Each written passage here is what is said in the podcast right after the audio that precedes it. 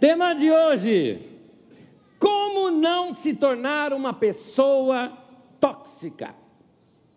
Eu sei que a palavra gente tóxica, pessoa tóxica, está na modinha hoje, principalmente é, é, de alguns é, psicólogos do YouTube, mas é, é, um, é uma linguagem simples que é fácil da gente compreender. Algo tóxico é algo que contamina. E tem gente que é tão tóxica que já anda sendo apelidada de Chernobyl. Que o negócio é grave. Ah, eu vou definir antes mesmo de ler o texto bíblico. Eu vou definir antes. Eu, eu ia definir depois, mas eu vou, vou definir antes. É uma definição ah, ah, médica acerca de que seria uma pessoa tóxica. Uma pessoa tóxica é alguém que polui o ambiente ou que contamina outras pessoas. Numa situação mais grave, uma pessoa tóxica é aquela que tem comportamentos desagradáveis de violência emocional e até de violência física.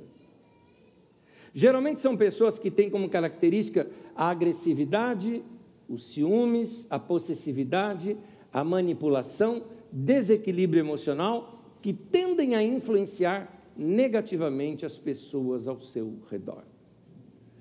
Gente assim se torna um tormento na vida da gente. E essa palavra já é uma palavra bíblica. Quero ler com vocês o texto de Gênesis 26, onde nós estamos estudando sobre a vida de Isaac. Agora vamos ver um momento onde Isaac tem que enfrentar uma situação tóxica na sua própria família. Gênesis 26, versículo 34 e 35, diz assim: Isaú, Isaú é um dos filhos de Isaac. Isaac teve dois filhos, Isaú e Jacó. Isaac e Rebeca tiveram Isaú e Jacó. Isaú estava com 40 anos de idade. Quando se casou com Judite, filha de Beri, um hitita, e, Baze, e com Bazemate, filha de Elon, outro hitita. As duas foram uma pedra no sapato, um tormento na vida de Isaac e Rebeca. Imagino que os olhinhos de vocês correndo aí já devem estar imaginando algumas. alguma, como é os nomes aqui? Algumas Judites e Basemates aí da vida. A gente sempre olha e enxerga essas pessoas, ah, mas eu queria olhar antes, numa perspectiva um pouco mais misericordiosa aqui. Porque a tendência nossa é dizer o seguinte: ah, aquela pessoa é tóxica, e você assim, né? Sai de mim, Satanás, né? Hum, não, não, não, não. É gente, é pessoa, e a gente às vezes tem que se perguntar como é que ela chegou dessa maneira. Pega um bebezinho no colo, totalmente manso, pacífico, uma fofura, e aí esse mesmo bebezinho é essa pessoa. Qual foi essa trajetória? Que levou essa pessoa a ser desse jeito. Então vamos usar um pouco de misericórdia e compreender que elas também podem ser vítimas. Provavelmente essa pessoa pode ter sido vítima de outra pessoa tóxica, isso a contaminou. Teve um pai abusivo, teve uh, uma mãe opressora, ou trabalhou numa área em que todo o ambiente é tóxico ah, as pessoas, elas adoecem emocionalmente se elas são criadas, por exemplo, numa família tóxica. Aquela família cheia de briga, cheia de gente ah, encrenqueira, essa pessoa acaba adoecendo ali dentro. Ela, ela pode ter a opção de falar: não, eu quero ser diferente de tudo isso. É um herói, eu conheço gente assim. Eu conheço gente que é filho, neto, bisneto de gente tóxica e a pessoa não é. Porque ela decidiu que a partir dela vai ser diferente. Isso é possível, que é o que a gente vai tratar aqui hoje. Mas teve outros que não conseguiram. E sem perceber, eles estão assim. Existem também lugares tóxicos. Ou seja, uma empresa que adoece os funcionários. Talvez alguns de vocês já trabalharam em empresas assim, onde a cobrança é tanto, as mentiras, um puxando o tapete do outro, normal, e olha, principalmente você que já trabalhou em repartições públicas onde isso acontece muito mais porque tem o favor, tem os favorecimentos dos mandões, dos chavões, daqueles que têm cargos mais altos, e você sabe como são essas coisas. Gente que puxa o tapete, gente que mente a teu respeito, te dedura para pegar o teu lugar, e daí por diante são essas múltiplas histórias que a gente tem. Isso muitas vezes fere a pessoa de tal maneira que ela passa a não acreditar mais, mas olha, ele dizia que era meu amigo, mas não é. E aí ela não acredita mais que possa ter amigo na vida. É, você tem pessoas que passaram por isso dentro de um casamento. E aí nunca mais conseguem ter sequer um outro tipo de relacionamento, ou, ou aceitaram aquilo tudo e continuam adoecidas dentro daquela prisão toda. Uh, existe até igrejas tóxicas. E me permita eu falar isso, que eu acho que, entenda, eu acho que eu posso falar isso que é minha área, eu sou pastor, eu lido com isso, lido com igreja desde que eu me conheço por gente. E eu sei que existem ambientes de igrejas que são tóxicos. Onde você é opresso, tudo que você faz é pecado, você está debaixo de culpa, uh, você. E, e, o culto, então, aqueles cultos, o culto da ceia, o culto da doutrina, né? aqueles que você fala, o pastor tirou o chicote hoje e tal. Você só apanha no culto, você só apanha. E não pode nada, sabe? Não pode, tudo é proibido tudo é proibido. Você não pode nem argumentar. É, e aí você adoece, adoece. É, eu lembro de uma história, foi meu pastor que contou essa, alguns antigos já ouviram isso, mas meu pastor que contou essa, que é, teve um, uma determinada igreja e os jovens da igreja tiveram ali um aniversário de um deles, né? E fizeram lá é, a festinha de aniversário e tal. E tem igreja, gente, que não pode cantar parabéns mais. Vocês já viram isso? Não viram ainda? Não, tem gente que fala que aquele negócio de falar é pique, é pique, que é coisa do diabo, sabe? Que ratibum, você está invocando um capeta. Gente! Quanta, entre aspas, ignorância. Desculpa que o termo, né?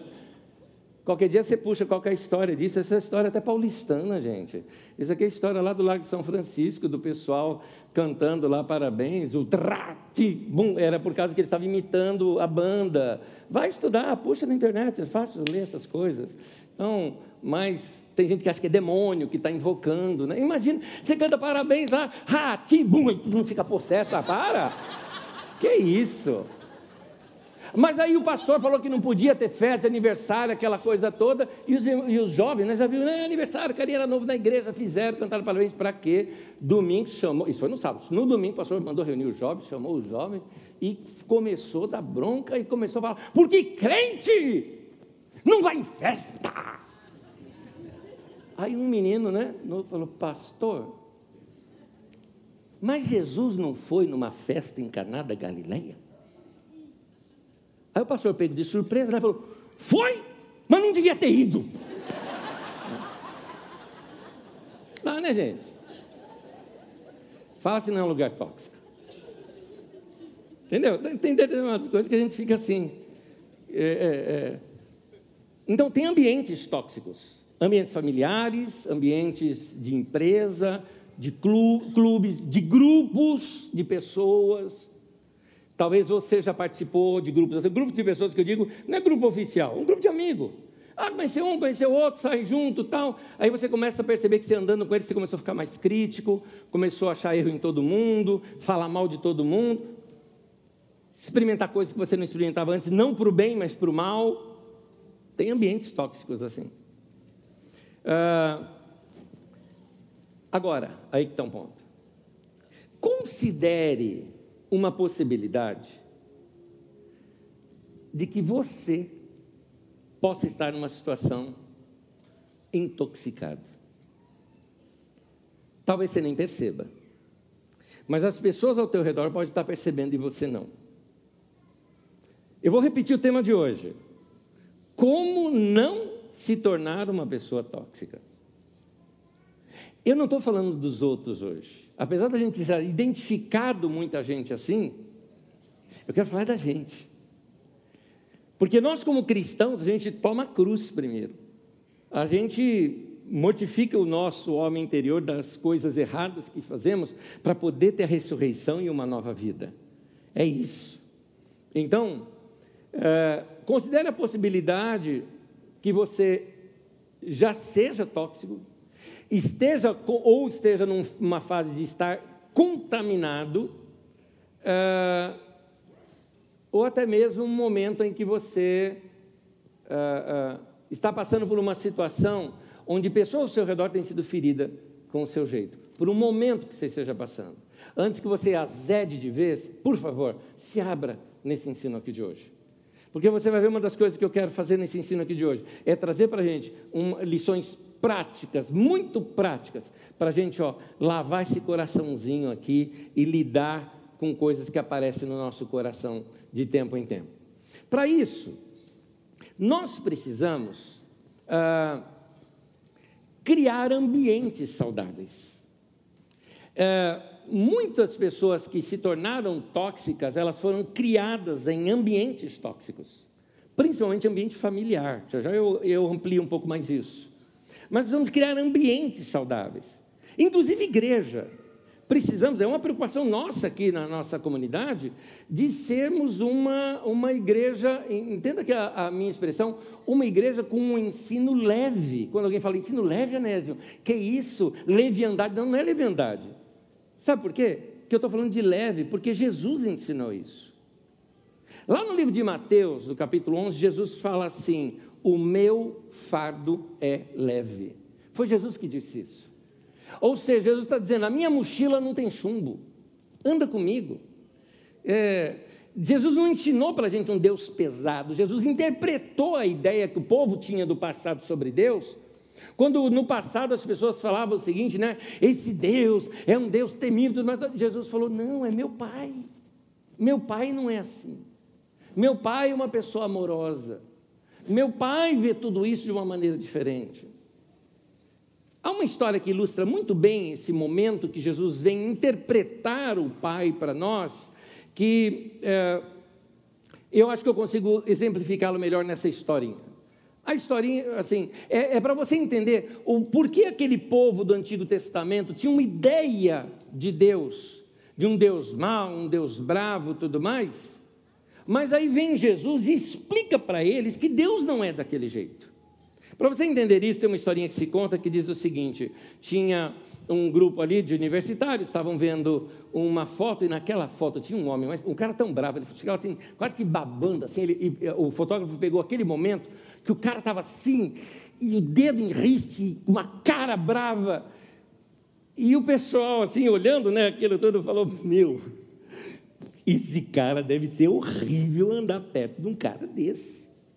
Você já pensou que, que, que, tem que conviver com esse cara tal? Nisso chega um outro rapaz, né? E aí, galera, beleza, beleza, tudo bem, tudo. E aí, o que, vocês estão rindo aí? Meu, olha isso daqui, meu, olha a cara desse cara. Você já pensou ser parente dele? Ele falou, mano, meu pai. Cara, ô, mano, sujou, desculpa aí. Tá, não, não, não, entendi. Vocês estão vendo uma foto, eu conheço o cara. Aí ele foi explicar, ele falou, sabe qual é o caso? Meu pai é advogado. E teve uma situação aqui, uma maracutaia que foi feita, porque estava vindo uma empresa grande aí na cidade e tal, e o pessoal arrumou um jeito da empresa se instalar no lugar e para isso tinham de tirar a casa de uma família que já morava ali há muito tempo, mas é uma família tradicional ali, né? E são já idosos e, e não querem sair de lá.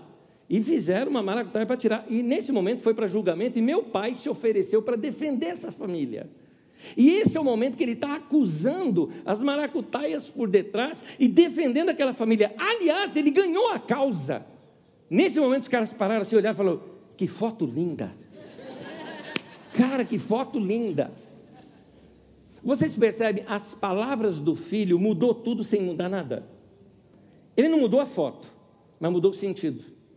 Quando Jesus vem explicando como era o Deus, o Deus, Jeová, quem ele era, as pessoas agora começaram a ter uma ideia diferente de Deus. Você não precisa mudar a Bíblia, você precisa mudar a maneira de você ler.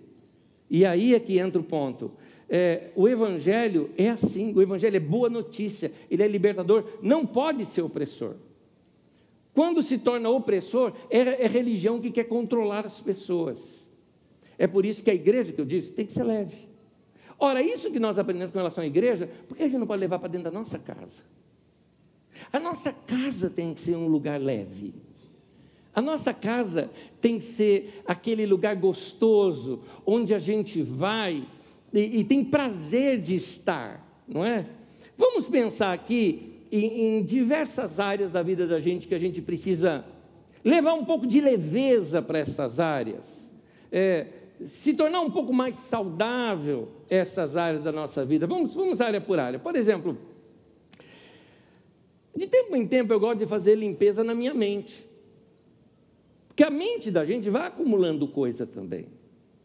Sabe quando você tem celular novo e vai instalando um monte de coisa, daqui a pouco você tem um monte de coisa lá que você tem que deletar? A gente tem que fazer isso na cabeça da gente também. Porque ah, a vida precisa ser mais leve. De tempo em tempo eu tenho que analisar, por exemplo, minha agenda. Às vezes eu falo para mim mesmo, falo, Anésio, você não é Deus, só Deus pode estar em dois lugares ao mesmo tempo, cara. Para de marcar um monte de compromisso. Tenha uma vida mais leve. Você precisa de descanso, você precisa de lazer. Eu tenho que ir lá limpar a minha agenda. Às vezes é, é, é, é são coisas para fazer, são coisas do trabalho.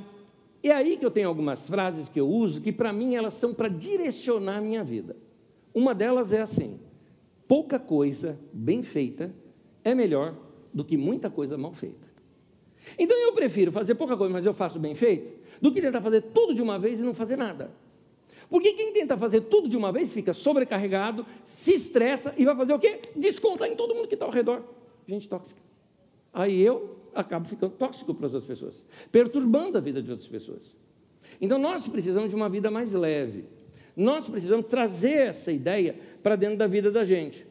Agora, traga esse ambiente também para dentro da sua casa.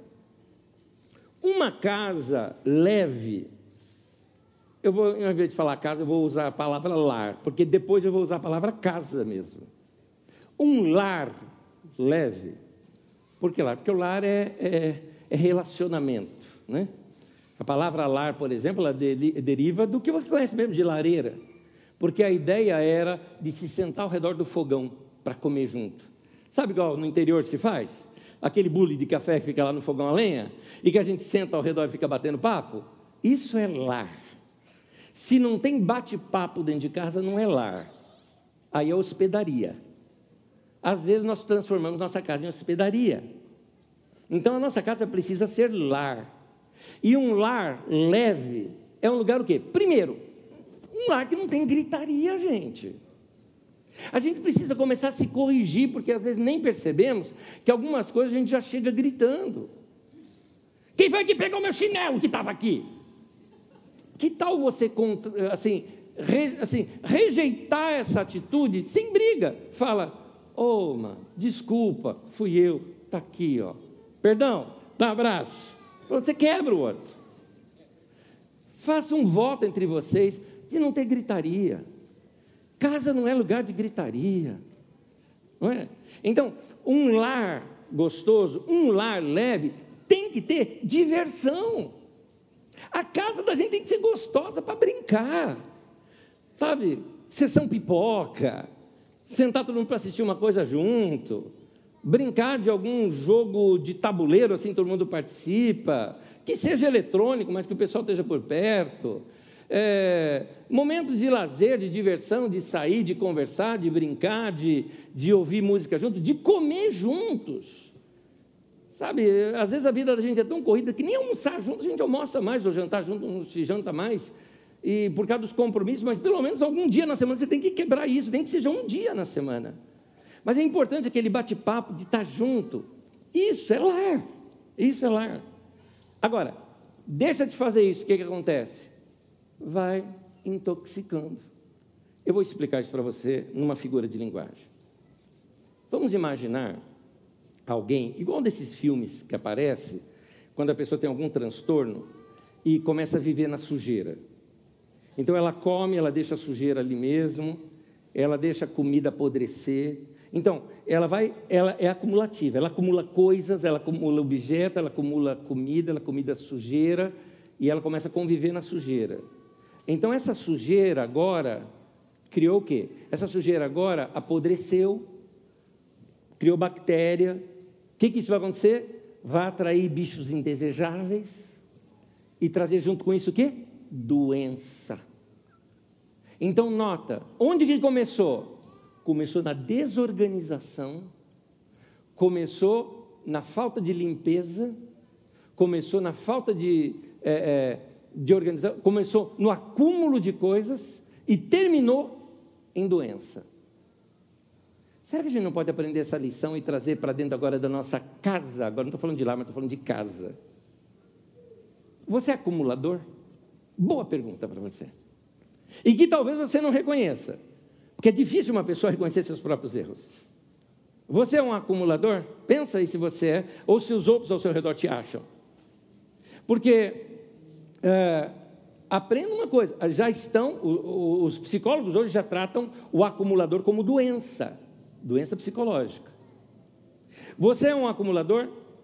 Porque tem gente que fala, não, não, é coisa de velhice, a gente vai ficando velho, ó, a gente vai, não, não, não é velhice não, é, é, é, é mania de acumulador.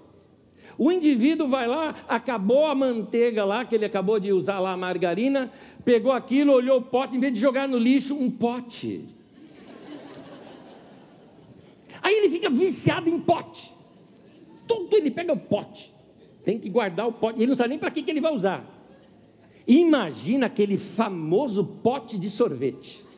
Ah, aquele, aquele não dá para jogar fora. Isso aqui é um, né? É um Tupperware, né? Assim, né? É um. Não é? O que, que você vai colocar ali? O que, que você coloca no negócio do sorvete depois? Feijão, tá aí, todo mundo sabe, ó. Feijão. Feijão.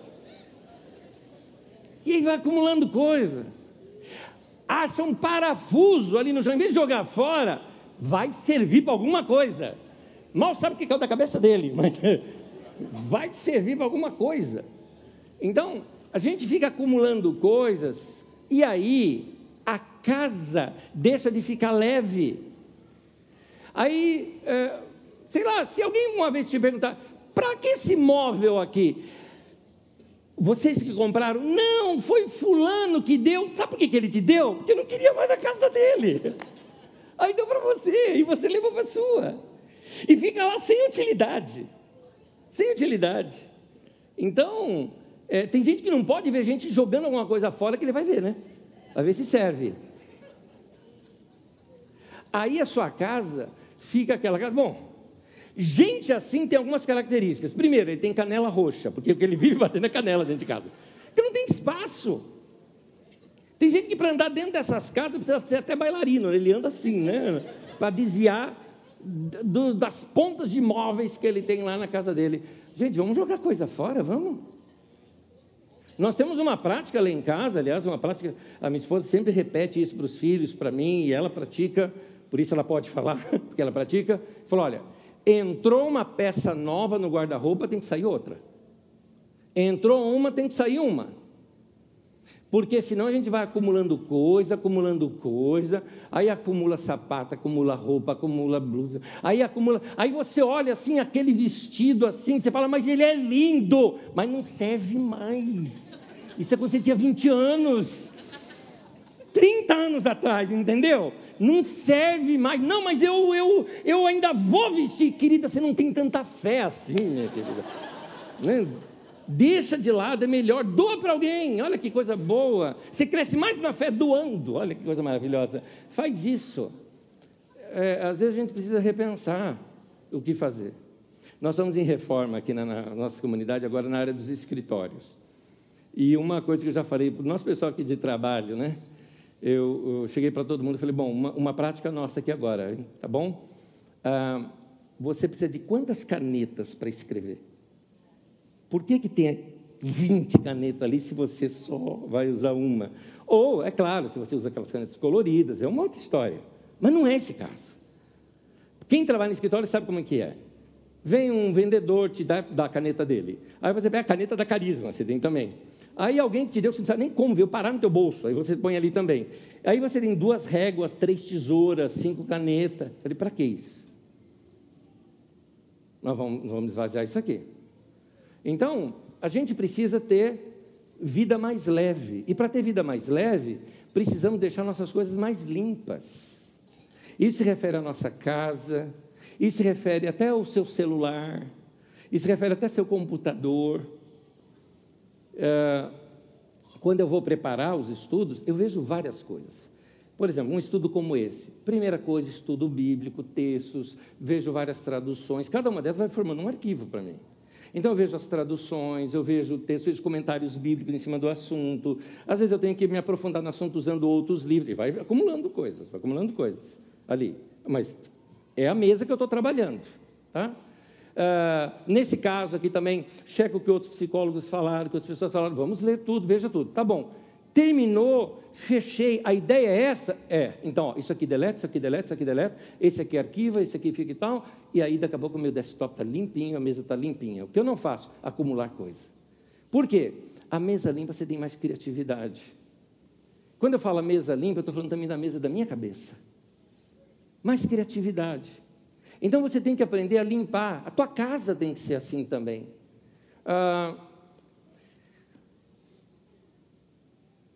Traga esse princípio para dentro da sua mente. Tem gente que carrega, carrega mágoas, tristezas, algumas coisas de, de anos atrás. Você está andando com a pessoa, dirigindo, aí a pessoa fala: Sabe aquela esquina ali? Sim, o que foi? E minha namorada com outro cara ali. Sério? Pois é. Era amigo meu. E quando foi isso? 38 anos atrás, mais ou menos. Olha quanto lixo a gente carrega. Meu querido, perdoa. Alguém fala assim: não, mas se eu perdoar, eu vou ter que conviver aquela pessoa. Não, quem disse isso? Perdoar é liberar, meu irmão. Perdoar é cortar corda, o cordão umbilical, é liberar e deixar o outro. O, outro, o cara está num barco puxando o barco, lá ligou o motor e você está segurando, segurando. Solta vai, vai, vai. Porque Isaú, esse da, da história aqui, ele era o irmão do Jacó, e aí no caso foi o Jacó que traiu Isaú como irmão, e os dois brigaram e ficaram 20 anos sem se falar. Quando voltaram a se falar, se perdoaram. Mas o Isaú foi morar num canto, o Jacó foi morar no outro. Está perdoado, está tudo ok, mas não dá para caminhar junto. Não se entende mais. É outra história, é outra vida, é outro momento. Mas é perdão. Tem perdão que você volta a viver junto, tem perdão que não. Então, libera, querido. Libera essas coisas da tua vida. Limpa, faz uma limpa na tua mente, faz uma faxina. A gente precisa de vez em quando fazer faxina, sabe, na mente, pedir assim para Deus, para e nos ajudando tirar aquelas memórias que estão ali e entregá-las para Deus, colocá-las na mão de Deus. A sua mente precisa estar leve e para criar coisas não, não dá para criar porque ela está cheia. Então você tem que deixar uma mente livre para poder criar e saber bem com o que você anda alimentando aí a sua mente. Vocês perceberam que desde que eu falei aqui sobre trabalho, sobre casa, sobre escritório, sobre um desktop de computador ou celular, ou até sobre a mente, em todos eles eu tenho uma coisa em comum aqui. Eu estou falando de organização. Então, crie uma cultura de organização. Eu uso essa palavra cultura da seguinte forma, vou te falar vários sinônimos para mim. Quando eu falo doutrina, para mim é sinônimo. Cultura, é o mesmo que doutrina, que é o mesmo do quê? É o mesmo que ensinos práticos, princípios práticos que vão modificar a minha vida. Isso é doutrina, isso é cultura. Então, a cultura da minha casa é, ó, lá em casa a gente não grita, pronto, é uma cultura, é uma maneira de ser. É uma doutrina aqui da carisma, uma doutrina nossa aqui é leveza. A gente lida de maneira leve, a gente não gosta de coisa opressora. Essa é a nossa cultura, esse é o nosso jeito de ser, mas isso reflete na nossa vida. Então, crie uma cultura de organização dentro da tua casa, porque aí a casa fica mais gostosa. Alguns de vocês, por exemplo, podem ter chegado atrasado no culto hoje por causa da cultura de desorganização. Por quê? Não, não achou aquele sapato que precisava usar para vir hoje para cá, não achava a chave, não é? Para vir para cá. É, é, é, cultura de desorganização. Se você põe sempre no mesmo lugar, você vai achar. Você poupa tempo quando as coisas são organizadas. Cultura de organização. Acabou de comer? Vai lá, lava a sua louça, põe lá, pronto, não acumula. Tem gente que deixa acumular tanta louça assim que você abrir a porta da cozinha, né? Já... para poder entrar para lavar a louça. O que, que é isso, gente? Né? É, então, crie uma cultura de organização. Aí você vai organizando a casa, vai organizando a vida, vai organizando as suas roupas. É, crie uma cultura de organização na sua mente. Aquela coisa assim de, de horários agora é hora de dormir. Não vou tratar com o problema dos outros. Não vai resolver. Não adianta eu pensar nisso aqui agora. Amanhã eu vou ver isso aqui, em tal horário. Então você cria uma cultura de organização.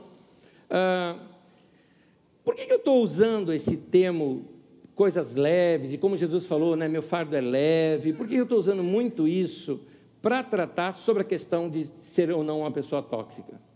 É porque é o oposto disso que torna uma pessoa tóxica. O que torna uma pessoa tóxica é peso, desorganização, bagunça, bagunça na mente, bagunça nas emoções. Um dos sinais de que estamos desorganizados é que a nossa desorganização começa a refletir ao nosso redor. Ou seja, a casa desorganizada pode ser a ponta de um iceberg. Uma pessoa relaxada, relaxada de roupa mesmo, de física. Você vê que a pessoa não toma banho, é fedido, né? É, sempre né, todo desconjuntado, nunca se liga, para porque pode ser a ponta de um iceberg. Ou seja, tem coisa mais profunda na vida daquela pessoa que ela não está legal.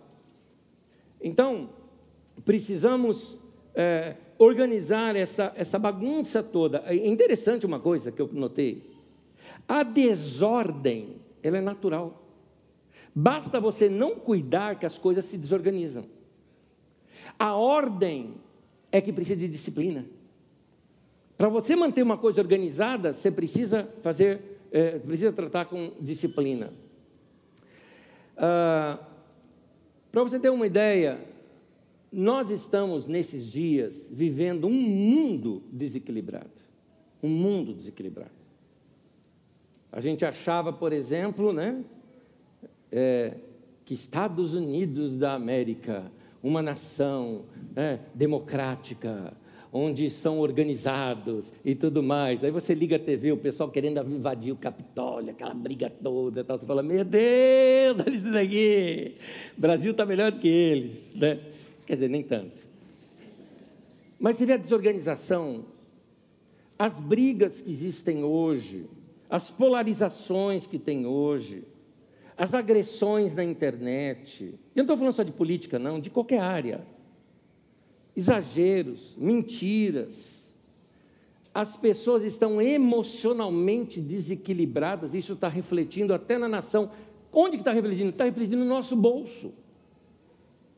Porque esse conflito aqui, eu não, tô, não sou completamente apartidário nesse momento do que eu estou falando, esse conflito entre os três poderes, por que, que a gente tem três poderes na nossa nação para ter equilíbrio, um triângulo perfeito, para ter um equilíbrio de sustentação, mas estão brigando entre si, a nação entrou em desequilíbrio, e quando a nação entra em desequilíbrio, quem é investidor externo de outro país, fala, não vou botar meu dinheiro naquele país, não sei o que, que vai ser.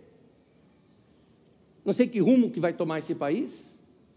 Então, são países equilibrados que você investe o seu dinheiro. E sem investimento de dinheiro externo, o que, que acontece? A economia interna começa a entrar em colapso. E é o que está acontecendo com a gente.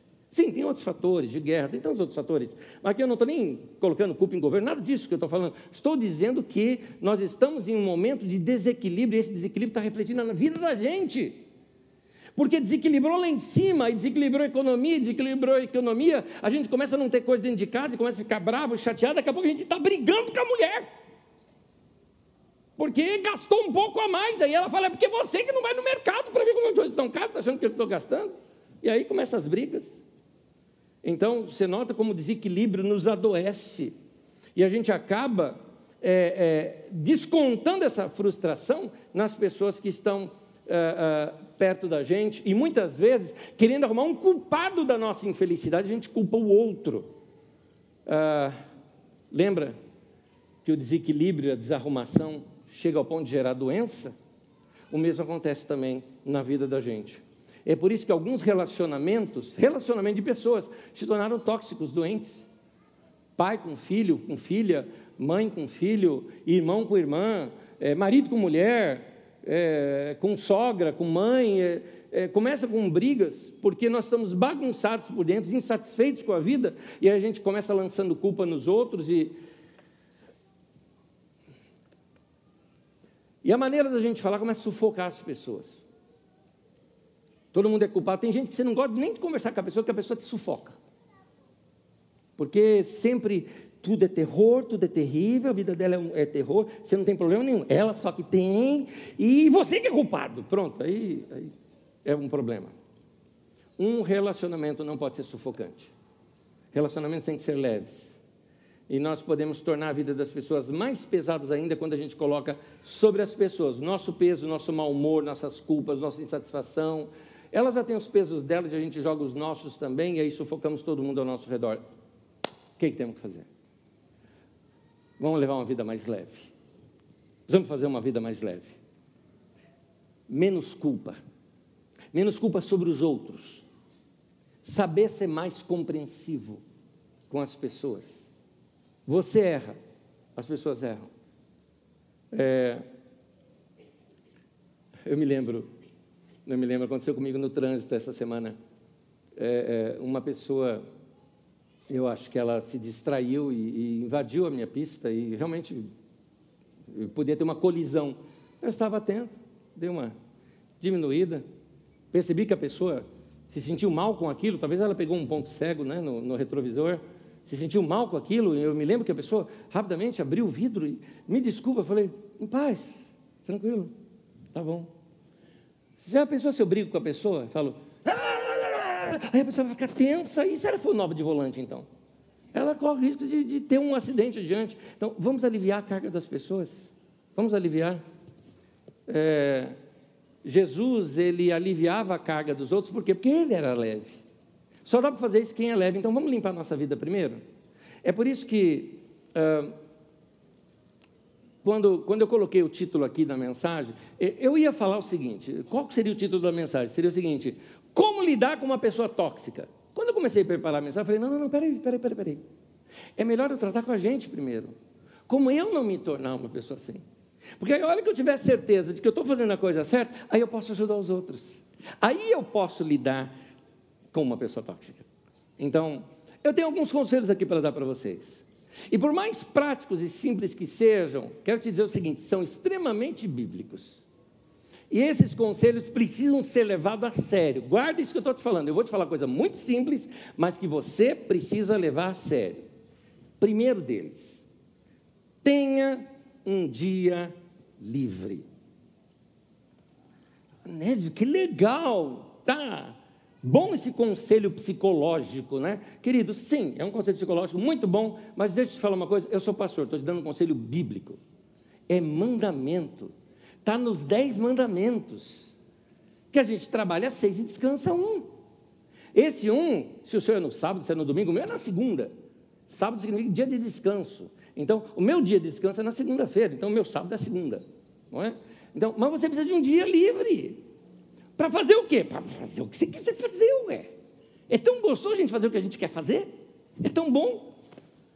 É, é, é gostoso mesmo. Você tem alguns afazeres diários que você não tem como não fazer. Você tem que levantar, arrumar a cama. Então, são coisas que você faz. Tá bom, tá, já arrumei, tá, tá tudo certinho. Agora, quero fazer o que eu quero fazer. Quer sair correndo? Sai correndo. Sai.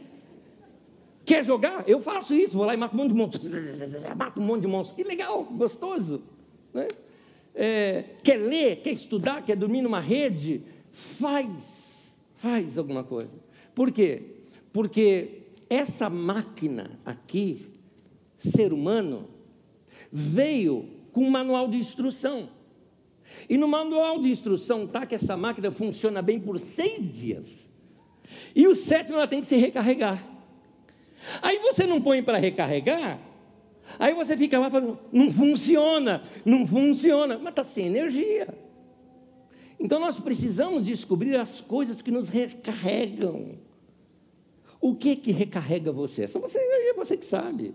Você pode até descobrir coisas novas, sei lá, plantar jardim, sabe? Cuidar de flor, sair, andar, caminhar, é, brincar com o cachorro, é, é, chutar o cílio, sei lá, qualquer coisa. Eu estou falando isso porque eu sou um grande já, não dá mais para falar rolar no chão, tem que chutar os caras, entendeu? Brincar com o cílio, alguma coisa. Faz alguma coisa que te recarrega. Você precisa disso. O casal precisa disso, a família precisa disso, de um tempo de recarga entre vocês. Sabe, sair junto para comer junto, ou, ou em casa mesmo, vamos todo mundo preparar uma coisa aqui, vamos comer junto em casa. Né? Economizar está tudo tão caro, né? Vamos economizar aqui, mas vamos fazer uma coisa gostosa entre nós. Então, esse tempo, sabe, de sentar, eu chamo assim, o tempo da pizza, sabe? Aquela coisa assim, sentar ao redor da mesa e comer. Poxa, gente, precisa. Então, o que vai acontecer se você não fizer isso? Vai começar a dar defeito na máquina. E talvez o defeito nem seja físico no começo. Talvez o defeito comece aqui. Ó. Aí o cansaço, aí a insônia, aí os medos, aí situações de desorganização, irritabilidade. Porque você não puxou o pininho da panela de pressão. Então, você aguenta até um ponto só. Passou dali, eu e você, a gente vira um bicho, a gente vira um monstro. A gente precisa desse tempo. Então, vai cuidar de você, tá bem? Então, primeira coisa aqui para você, tenha um dia livre. Segundo, você vai gostar desse, durma bem. É bom dormir, não é, gente? É bom dormir, é bom dormir. E não tem nada que possa substituir o sono. E quanto tempo de sono? É você que sabe, tem gente que se recarrega com seis, tem gente que precisa de dez horas. Não é preguiçoso, é que ele precisa. E aí você fala, ah, mas eu não tenho esse tempo durante a semana. Mas pelo menos no dia livre você tem. Organiza seu sono. Aliás, eu já aprendi uma coisa: mais importante do que ter oito ou dez horas de sono é você dormir sempre no mesmo horário. Isso é o mais importante. Porque seu corpo se acostuma a dormir naquele horário e acordar no outro horário, no horário padrão. É gostoso isso. É? E a máquina se acostuma com isso. De vez em quando eu faço umas coisas assim que é só minha, né? No meu dia de descanso, às vezes, às vezes por esquecimento mesmo, né? Eu acabo deixando o relógio para despertar no horário que eu acordo para o trabalho. Ah, que delícia! Como que delícia? Olhar ali para o relógio e falar: não vou levantar. É tão bom, é tão bom. E dormir mais, é gostoso. Mas você precisa descansar, você precisa dormir. E você sabe que para um bom sono, você precisa do quê? Um bom colchão, uma boa cama e, gente, um bom travesseiro, né? O indivíduo tem aquele travesseiro que era ainda do pai dele. Está duro já de tanto ácaro que tem lá dentro. Você bate assim, até sobe aquela poeira. E depois o cara fala assim: estou tendo pesadelo de noite. Oh, pudera, né? Vai cuidar. É, eu estou dizendo isso, você fala, não, né, a gente está numa situação apertada. Tá, eu entendo. Mas o cara anda de carro novo e tudo mais, e roupa de marca, e travesseiro velho, pera lá, mano. Tem alguma coisa fora de ordem aí. Então, vamos cuidar para a gente ter saúde. Sabe por quê? Quando você dorme, você tem um bom sono, você não só recarrega suas baterias emocionais, eh, você não só recarrega suas baterias físicas, não é só isso. Você põe em ordem também suas memórias, você se prepara para o próximo dia. Agora, deixa eu citar o ensinamento bíblico. O livro de Gênesis é o livro dos princípios. E no livro dos princípios está assim: quando Deus criou cada um dos dias, diz assim, quando ele termina o primeiro dia, ele diz assim: e foi a tarde e a manhã do primeiro dia. Aí tem o segundo dia que Deus criou, e tem a tarde e a manhã do segundo dia. Por que, que não é manhã e tarde? Por que, que é tarde e manhã? É porque na mente do hebreu, o dia começa quando você vai descansar. Nós ocidentais, nós descansamos o que nós já cansamos. Mas na cabeça deles, eu preciso descansar bem para render mais no dia seguinte. Essa é a mentalidade do hebreu. E uma mentalidade muito boa para nós aplicarmos aqui para a gente. Você vai ter uma coisa importante amanhã, durma mais cedo hoje. Porque você precisa estar tá com energia. Você precisa recarregar. Você precisa passar mais tempo na tomada, sabe? Recarregando para enfrentar tudo aquilo que vai te descarregar ao longo do dia. Talvez se você te, está terminando os seus dias esgotado, talvez é porque você não está ficando muito tempo na tomada suficiente. Recarregando ali. Um tempo para você recarregar a sua vida. Terceiro, se alimente melhor. E se alimentar melhor não significa comer mais ou comer menos. Significa comer adequadamente. Você tem que saber os alimentos que te fazem bem e que te fazem mal. Tem coisas que você não se adequa. Tem gente que fala, nossa, eu tô que tô hoje também. Comeu gordura mais que porco.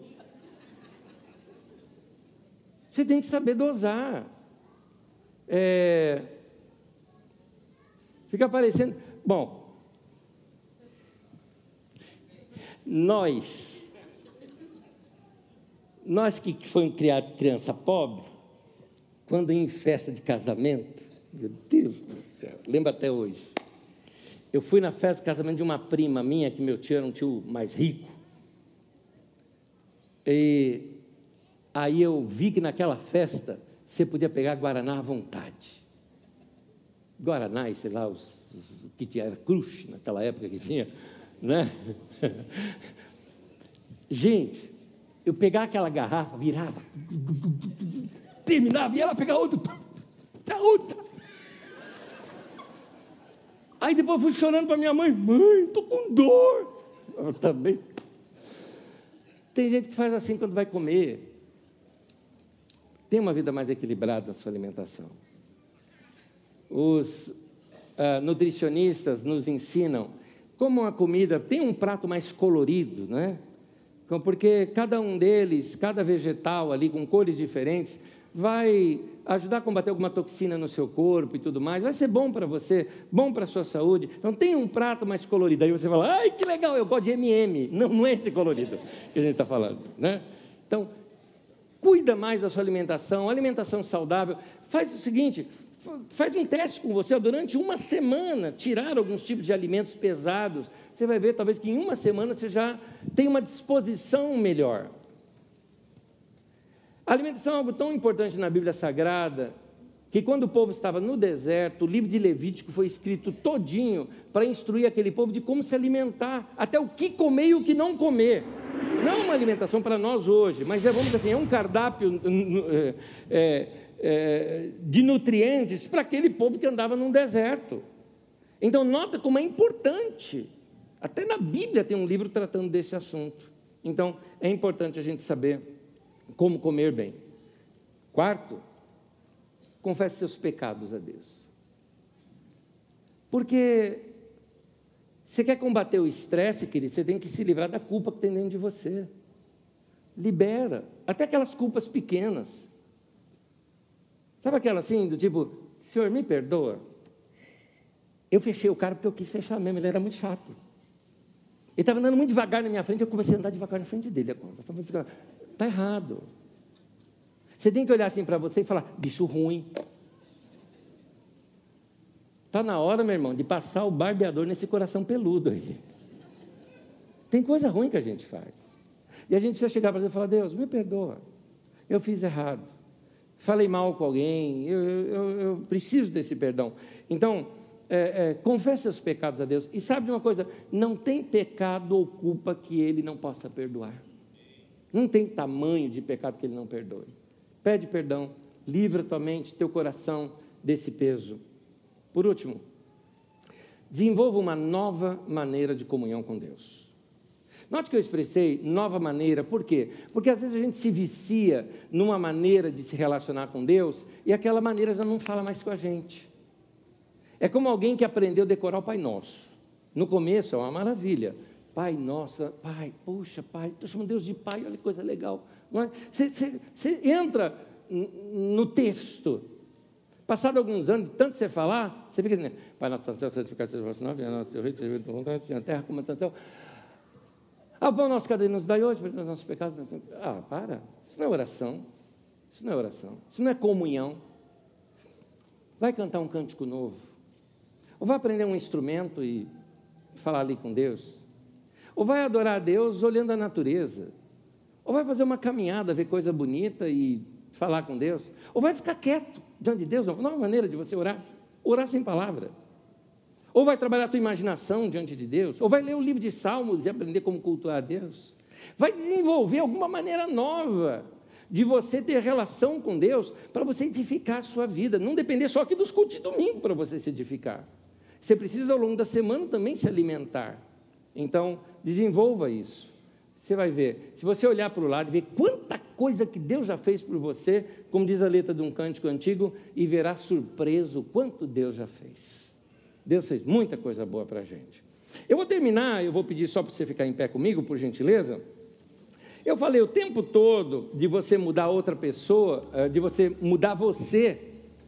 E eu não falei sobre você mudar outra pessoa. Por que, que eu falei isso? Porque você não vai conseguir mudar o outro. Você só pode mudar você. Então, eu estou dizendo isso porque alguns de vocês têm aí pai, mãe, tóxico, gente tóxica dentro da tua casa, teu marido, tua mulher. Você fala, ah, mas eu quero mudar a vida dele. Não, não, não, você não vai, você não vai conseguir. Você está dizendo que ele não tem jeito? Eu falei, não diz que não tem jeito, diz que você não consegue. Você consegue mudar você.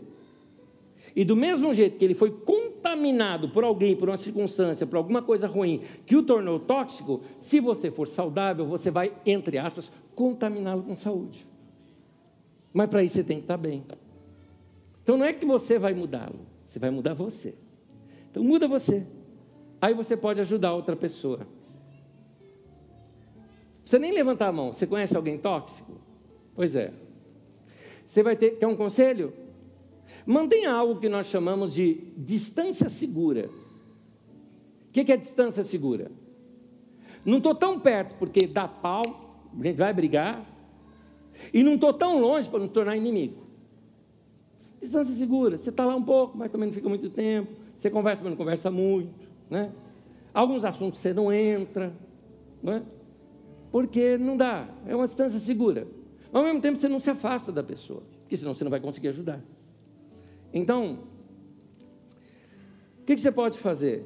Ajuda a pessoa primeiro, cuidando de você. Faz ela ter vontade de ser desse jeito. Porque se a sua vida não for legal, ela fala, para que eu vou querer ser com você? Você tem jeito aí? Entendeu? Então você precisa estar bem, para a pessoa falar, puxa, eu também tenho vontade de ser assim. E ela vai ver que as suas práticas são saudáveis. Você pode ajudar a pessoa, por exemplo, pegando essa mensagem aqui, manda para ela durante a semana, mas não fala que é para ela, assim, por causa dela, entendeu? Vai falar, olha, tem uma mensagem que é para você. Como deixar de ser tóxico? Não, só não vai ouvir. Você tem que chegar a pessoa e falar: olha, eu vi algo que foi bom para mim, mas não mente, tem que ter sido bom mesmo, né? Foi bom para mim. Quem sabe seja para você também. Me ajudou em algumas áreas, pode te ajudar também. É uma forma. Você viu um vídeo, viu algum texto, alguma coisa que foi bom para você. Falou, olha, deixa eu repartir com você, foi bom para mim, tudo mais. É legal, é legal. É, é que lá em casa é assim. De vez em quando lá em casa, quando alguém fala, olha pessoal, tem uma coisa boa que eu assisti aqui, a gente fala, opa, peraí, tem alguma coisa para a gente mudar aí, né? que alguém está suavemente passando o recado. Né? Muito bem.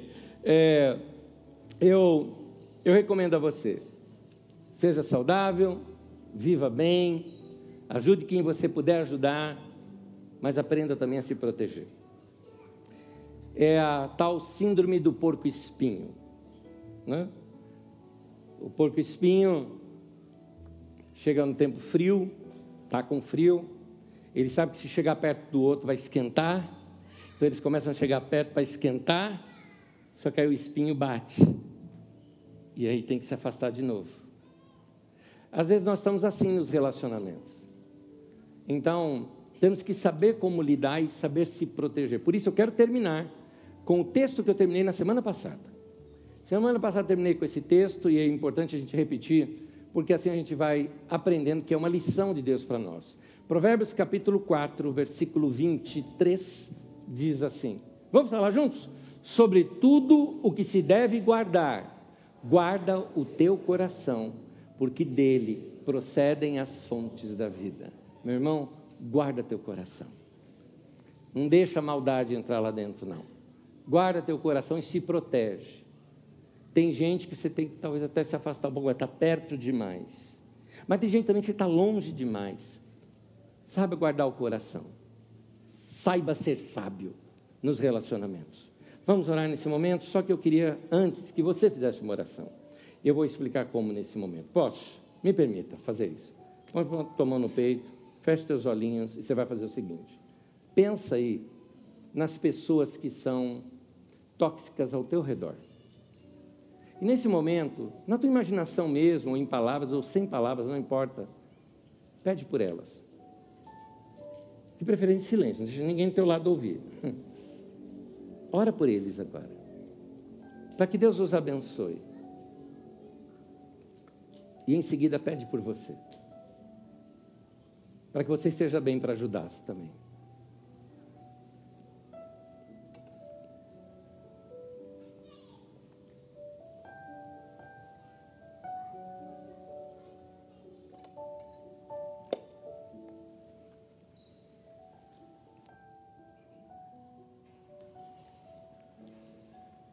Querido Senhor,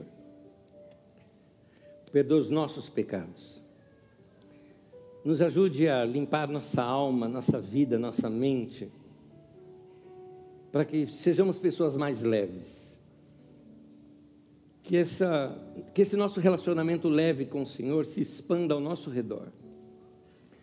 Nas nossas coisas, nas nossas roupas, no nosso modo de se comportar, nas nossas palavras, na nossa casa, no nosso trabalho, nas coisas que fazemos, nas coisas que organizamos, para que tenhamos uma vida leve e gostosa. Meu Pai, nos ajude a viver uma vida saudável, de modo que possamos levar saúde para outras pessoas também. Oramos por aqueles que nos cercam, para que eles sejam saudáveis também. E que essa tua palavra cresça dentro de nós e venha trazer saúde para outros também. Que a boa mão do Senhor esteja sobre nós e que seja uma semana leve, gostosa, muito boa para todos nós aqui. Em nome de Jesus. Amém, amém, amém. Gente de Deus, que o Senhor te abençoe, te guarde, te dê uma semana gostosa e que boa limpeza na tua casa essa semana. Deus abençoe. Vai em paz.